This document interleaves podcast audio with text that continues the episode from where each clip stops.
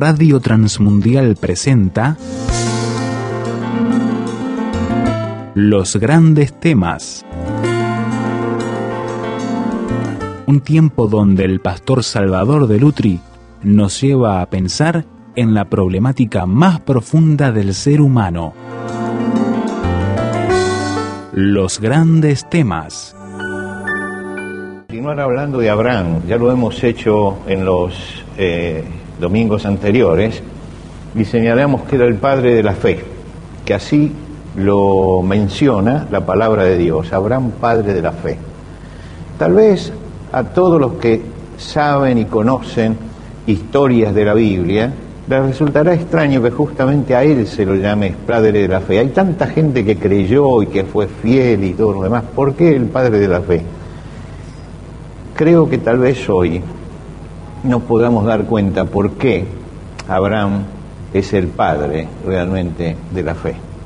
Vamos a leer en el capítulo 22 del, del, libro de Génesis, capítulo 22 del libro de Génesis, y vamos a leer los primeros ocho versículos, los primeros ocho versículos de el capítulo 22.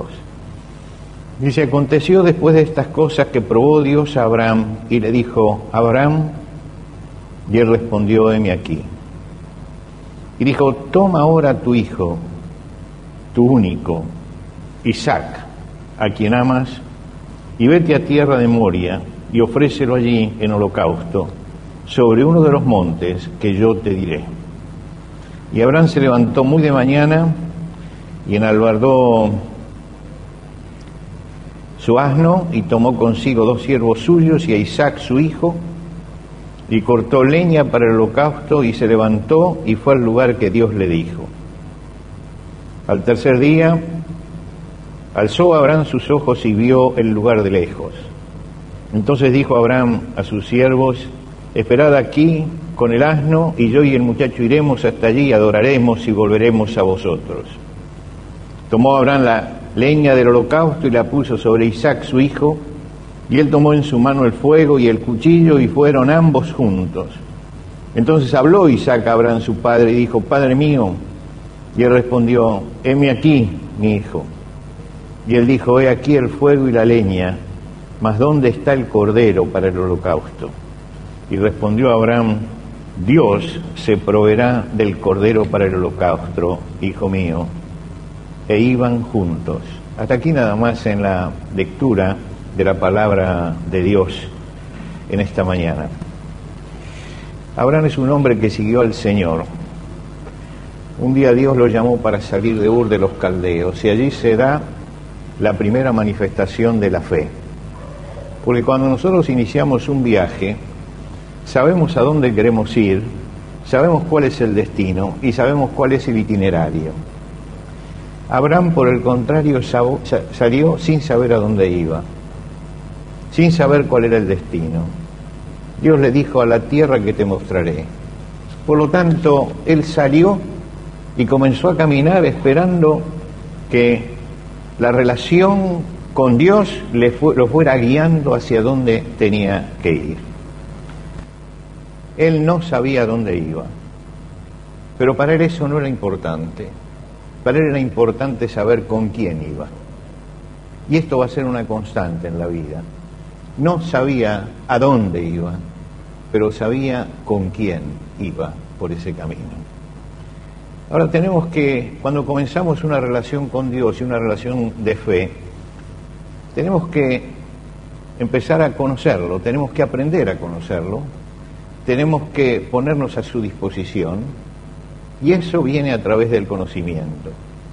En la vida cristiana hay avances y hay retrocesos, esto siempre, pero el apóstol Pablo cuando habla a los tesalonicenses les dice, debemos siempre dar gracias a Dios por vosotros hermanos como es digno, por cuanto vuestra fe va creciendo. Quiere decir que la fe comienza el camino y después va creciendo en el desarrollo, al andar. Cuando llegamos al Señor pusimos nuestra fe en Él, pero después empieza esa fe a crecer. No podemos creer y crecer en la fe si no conocemos aquel en quien creemos. Esto lo aclaró bien el ciego al que el Señor sanó. Encontró Jesús a un ciego y le puso barro en los ojos y le dijo, vete al estanque de Siloé y te lavas y vas a recibir la vista. Él se fue al estanque de Siloé, ciego todavía, se lavó, recibió la vista y volvió y se cruza con Jesús. Y Jesús le dice, ¿crees tú en el Hijo de Dios? Ahora, él no lo había visto a Jesús. Y él se presenta y le dice, ¿crees en el Hijo de Dios? Y la respuesta nos da una de las claves importantes de la fe. Él dice, ¿quién es Señor para que crea en Él? ¿Quién es? Si yo no sé quién es, no puedo creer en Él.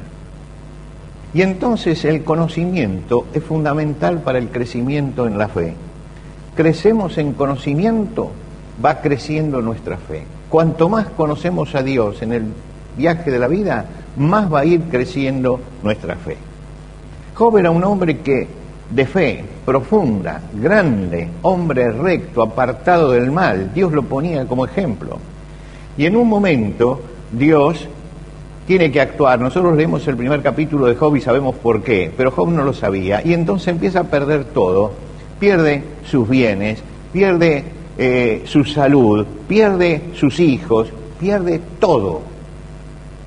Y pasa por una experiencia durísima. Pero cuando llega al final de la experiencia, él dice, de oídas te había oído, pero ahora mis ojos te ven. Como diciendo, en aquel tiempo yo había escuchado y dentro de lo que conocía confiaba, pero después de esta experiencia, ahora estás mucho más cerca, te veo mucho más, ahora mis ojos te están viendo. No es solamente lo que yo escuché. Es decir, había crecido en la fe.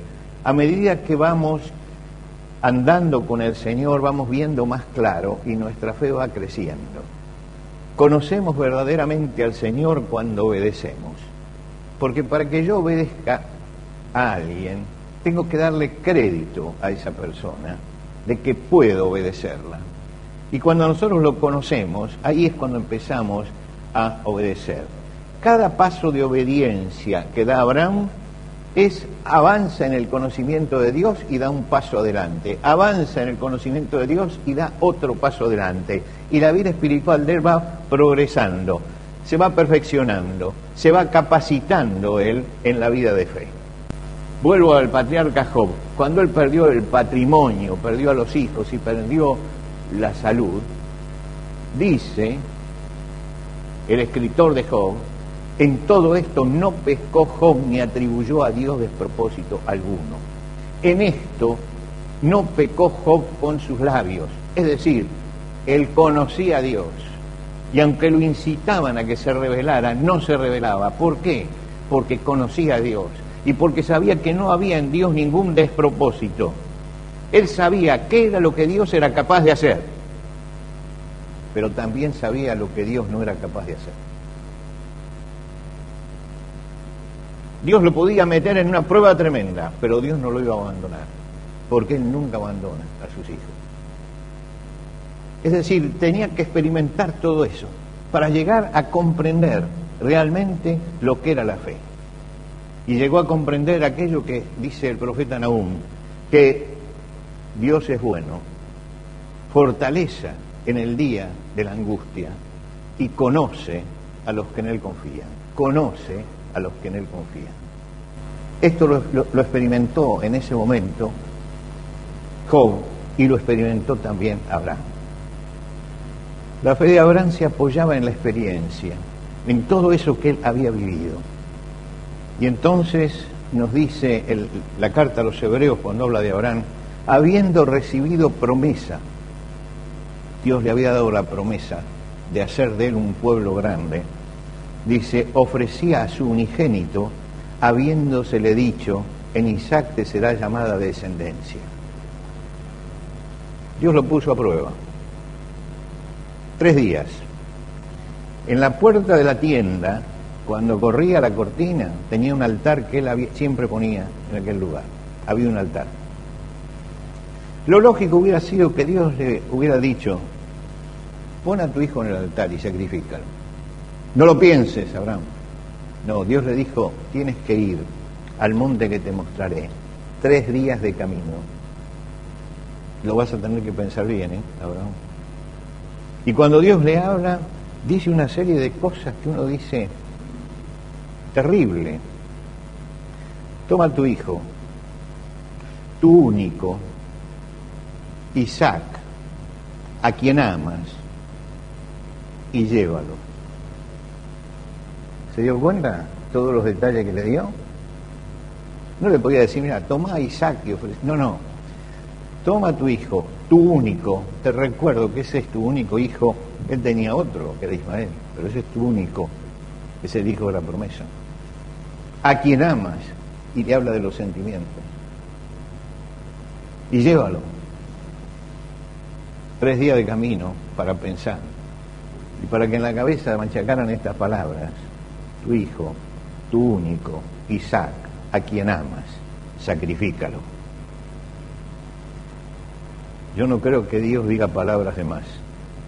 Digo que Dios le dijo las palabras justas, justas, para que él pudiera pensar en lo que estaba haciendo. Esto no era un arrebato. Ahora él tomó a su hijo y lo llevó tres días de camino.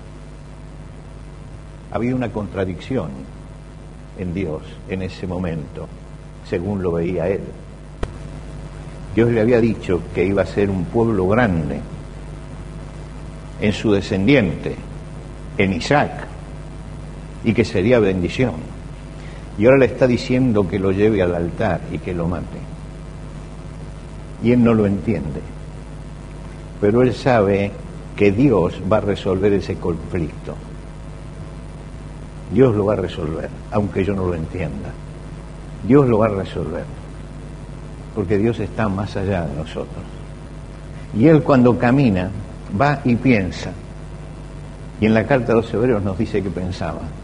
Pensaba, yo llego, lo mato y Dios lo va a levantar de los muertos porque es todopoderoso. Esto es lo que pensaba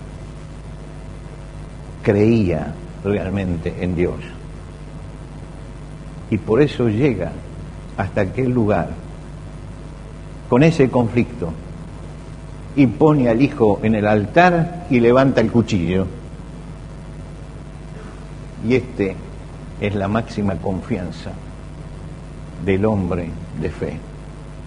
Ahí le está entregando y está dando el examen final de la fe el examen total, es la fe puesta a prueba, una fe madura, una fe plena.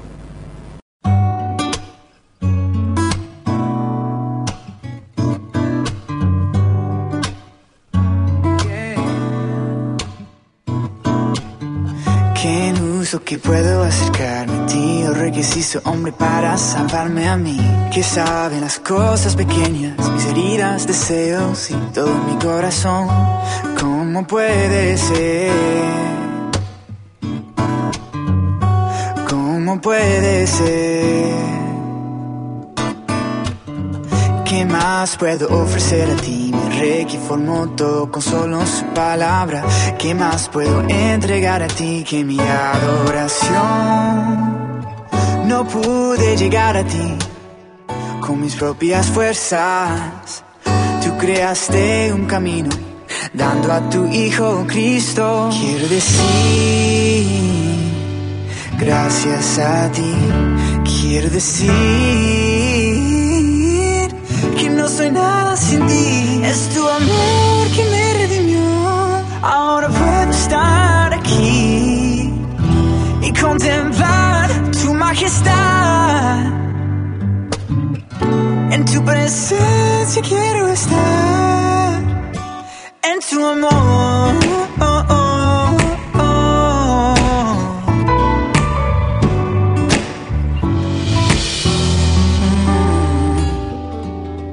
No hay fin de tu belleza, la veo en cada estrella. La galaxia es la libreta de tu creatividad. ¿Cómo puedo describirte? creador que pinta cada atardecer tan indescriptible es tu amor infinito, radiante. Yo quiero decir gracias a ti. Yo quiero decir que no soy nada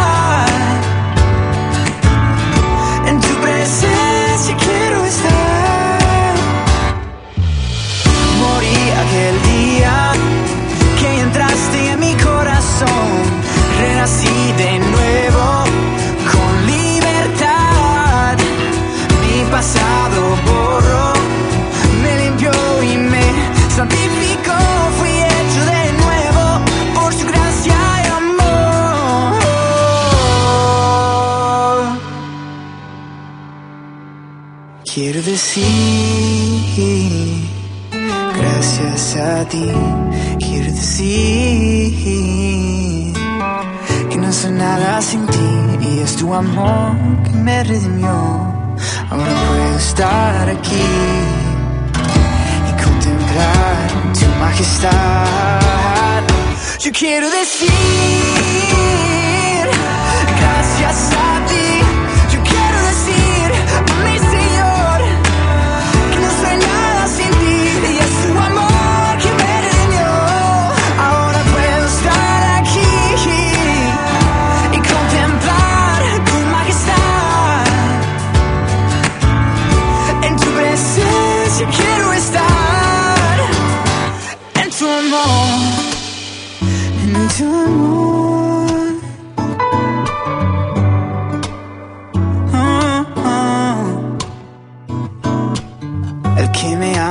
ama a pesar de cada vez que fallo me llama Su hijo amado ha borrado todo mi pecado Y con colores vivos me rediseñado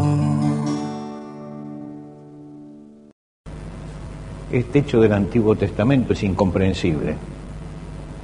Es el hecho más inquietante de todo el Antiguo Testamento. Es el hecho más desconcertante del Antiguo Testamento. Cuando usted lo piensa no puede creer que Dios haya pedido esto. Sin embargo, cuando uno entiende lo que es la fe, se da cuenta que la fe santificó esta acción, que no se puede entender humanamente. Porque si un padre hiciera eso y llevara a su hijo para el sacrificio, lo detendríamos, ya no, está loco, este hombre está loco. En la fe, lo que da la dimensión de esto. Abraham confía en Dios. En hebreo la palabra confiar significa apoyarse, se está apoyando en Dios. Nosotros cuando queremos apoyarnos en algo queremos ver, queremos tocar. Apoyarse en Dios es no ver, no tocar, es creer. Él se está apoyando por la fe. Es el hombre que se entrega absolutamente en las manos de Dios. Abraham confiaba en el Señor. No, no creía él, bueno, en el más allá voy a tener gloria. Sabía que la promesa de Dios era aquí y ahora, que era una promesa dada sobre la tierra, que iba a ser el padre de un pueblo terrenal, que tenía un hijo por eso. Y entonces Dios, en alguna forma, iba a cumplir su promesa. Y la promesa la iba a cumplir en Isaac. Por eso pensaba que Dios es poderoso para levantar aún de entre los muertos. Y el autor de Hebreo reflexiona y dice, de donde en sentido figurado lo volvió a recibir. De donde en sentido figurado, porque no llegó a matarlo, pero dice en sentido figurado, lo llegó a recibir. ¿Por qué? Porque para él ya había muerto Isaac. Y ahora Dios se lo tenía que devolver. No tenía Abraham una actitud fatalista. La actitud fatalista, por ejemplo, es la de Tomás. Tomás, el discípulo de Jesús. Vayamos y muramos con él. Si hay que morir, bueno, vayamos. No estoy conforme, pero vayamos. La actitud fatalista es la del sacerdote Elí, que cuando le dicen, que el juicio de Dios está sobre él, dice, bueno, el Señor es, que haga lo que se le antoje. No es esa actitud. No es la actitud del hinduista que piensa, bueno, está escrito, es el karma. No, es la fe esperanzada. Ni Tomás, ni Elí, ni los hinduistas tenían fe. Simplemente eran fatalistas. Que pase lo que pase. Acá no. Acá hay una fe que cree. Una fe esperanzada. Dios haría algo incomprensible para él, pero Dios lo haría. ¿Por qué? Porque Dios es inmutable, porque Dios es misericordioso, porque Dios es amor, porque Dios es racionalidad y Dios tiene una respuesta para esto. Cada uno tiene sus desafíos personales en la vida. Dios siempre manda desafíos personales. Moisés fue desafiado a enfrentar al imperio egipcio. Dios lo desafió, fue un desafío de fe. José fue desafiado a mantener la integridad moral frente a la tentación y en una situación límite. David fue desafiado a enfrentarse con leones y con osos en el desierto, en soledad. La reina Esther fue desafiada a interceder ante un rey tiránico a precio de su propia vida. Y podíamos seguir. Y Abraham fue desafiado a poner su hijo en el altar.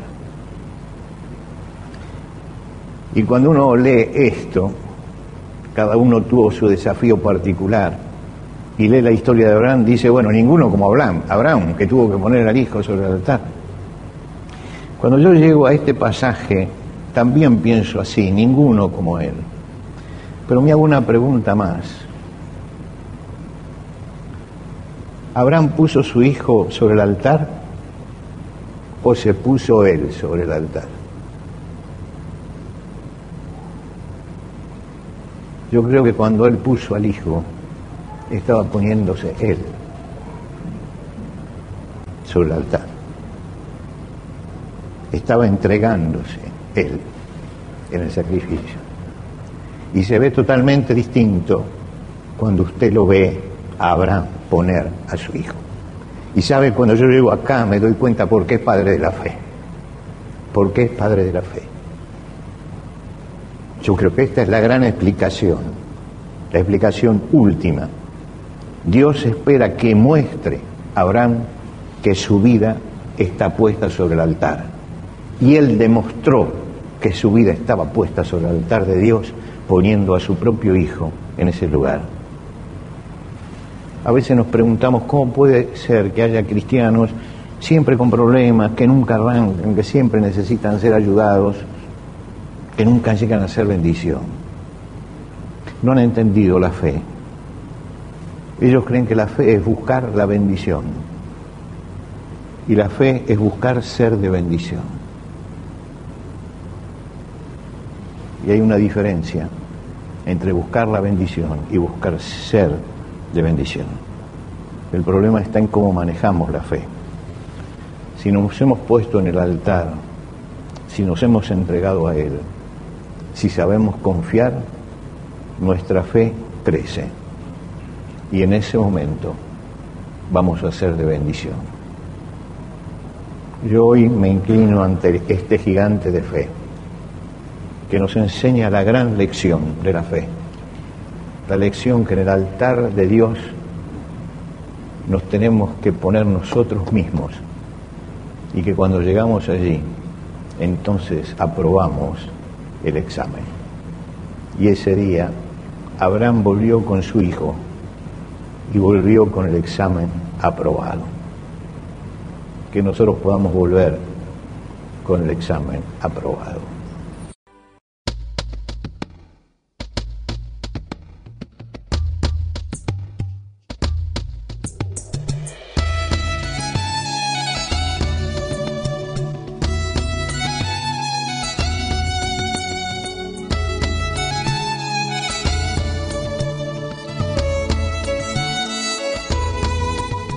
¿Qué le pareció el desafío que nos presentó el pastor Salvador de Lutri en los grandes temas de hoy?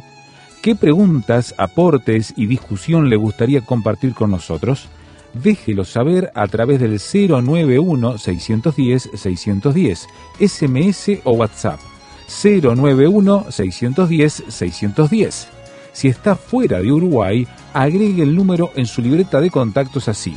Símbolo de más. 598 91 610 610. La reitero, símbolo de más. 598 91 610 610. Encuéntrenos también en el sitio web tierrafirmertm.org para escuchar los audios de este y de los demás grandes temas. Tierra Firme, rtm.org.